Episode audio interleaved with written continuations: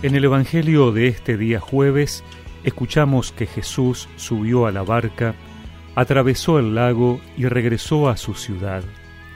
Entonces le presentaron a un paralítico tendido en una camilla. Al ver la fe de esos hombres, Jesús dijo al paralítico, Ten confianza, hijo, tus pecados te son perdonados. Algunos escribas pensaron, este hombre blasfema. Jesús, leyendo sus pensamientos, les dijo, ¿por qué piensan mal? ¿Qué es más fácil decir? ¿Tus pecados te son perdonados? o levántate y camina. Para que ustedes sepan que el Hijo del Hombre tiene sobre la tierra el poder de perdonar los pecados, dijo al paralítico, levántate, toma tu camilla y vete a tu casa. Él se levantó y se fue a su casa.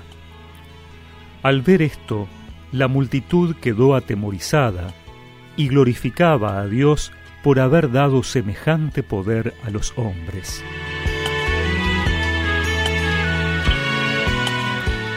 En épocas de Jesús había una clara conciencia de que el hombre dependía de Dios. La vida, la naturaleza, la salud, cada cosa era un regalo de Dios.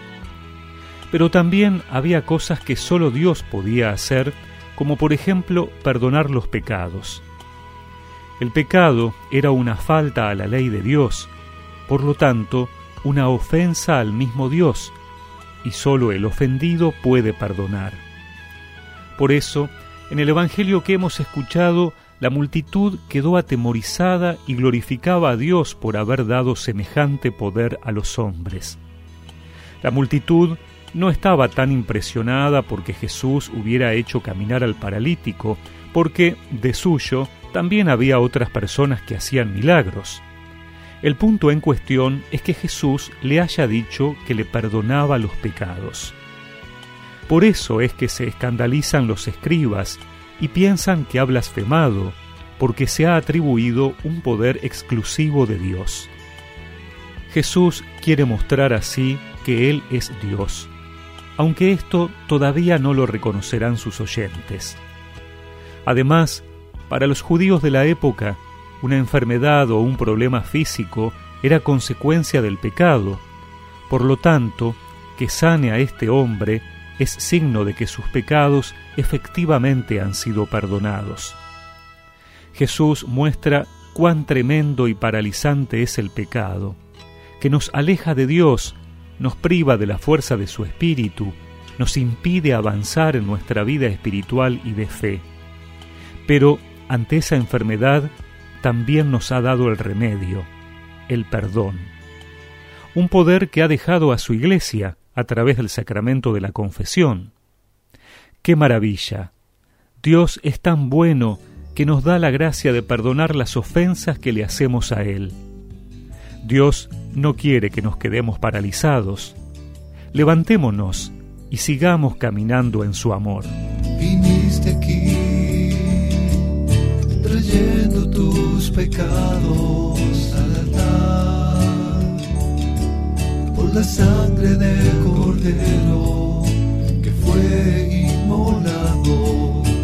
Hoy nueva vida tendrá. Tus pecados te son perdonados. Levántate y anda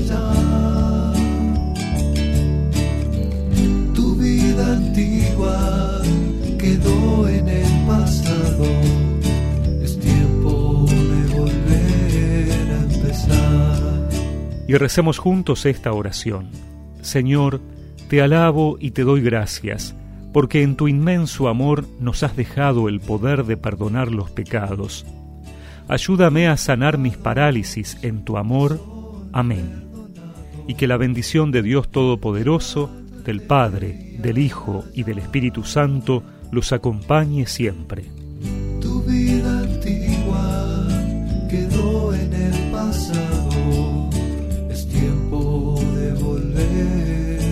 besar